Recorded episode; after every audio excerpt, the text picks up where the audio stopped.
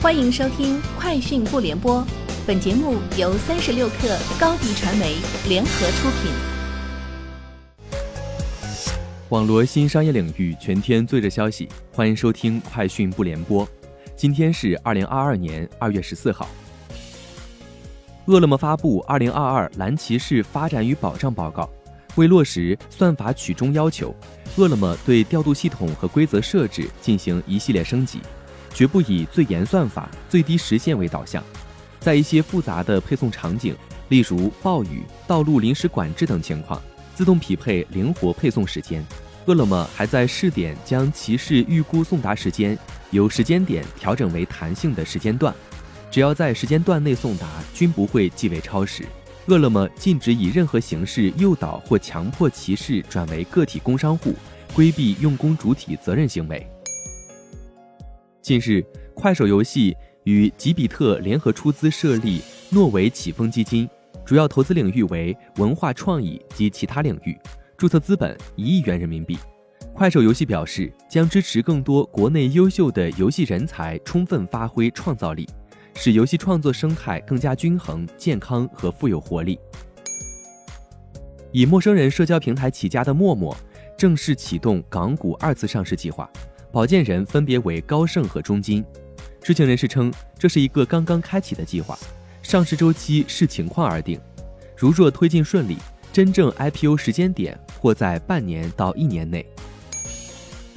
三十六氪获悉 c a n a l y z e 发布报告称，二零二一年全球电动汽车销量为六百五十万辆，同比增长百分之一百零九，占所有乘用车销售的百分之九。不过，受新冠疫情和芯片短缺影响。二零二一年全球汽车市场总量仅增长百分之四，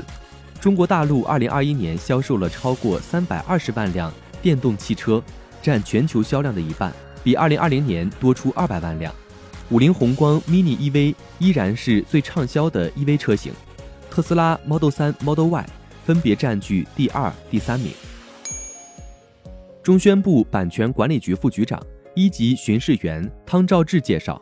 截至二月十二号零时，爱奇艺、抖音等二十七个主要视频、社交、直播及搜索引擎平台，共计接到各类权利人通知后删除涉冬奥侵权链接三万两千三百七十六个，自查主动删除涉冬奥侵权链接二十二万七千四百五十二个，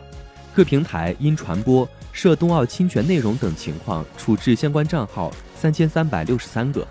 在此基础上关闭了三十九个。境外非法网站，依法处置了五十二个涉嫌非法传播涉冬奥内容的境内网站。乘联会在月度信息发布会上称，近期随着新能源汽车补贴退坡和锂矿等基础资源价格剧烈上涨，新能源车企面临一定的成本压力。乘联会判断，车企对此应有能力化解压力，新能源车的市场价格预计不会大幅上涨。二零二二年，新能源汽车市场将继续保持较快增长。据报道，亚马逊和 Spotify 考虑竞购播客服务提供商 Audio Boom。该公司在英国伦敦上市，目前的市值约为二点七五亿英镑，约二十三点七亿人民币。而在二零二零年十月时，它的市值只有两千四百万英镑。Audio Boom 在全球约有三千二百万独立听众。在美国是排名第四的播客。以上就是今天节目的全部内容，明天见。品牌蓝 V 想涨粉就找高迪传媒，微信搜索高迪传媒，开启链接吧。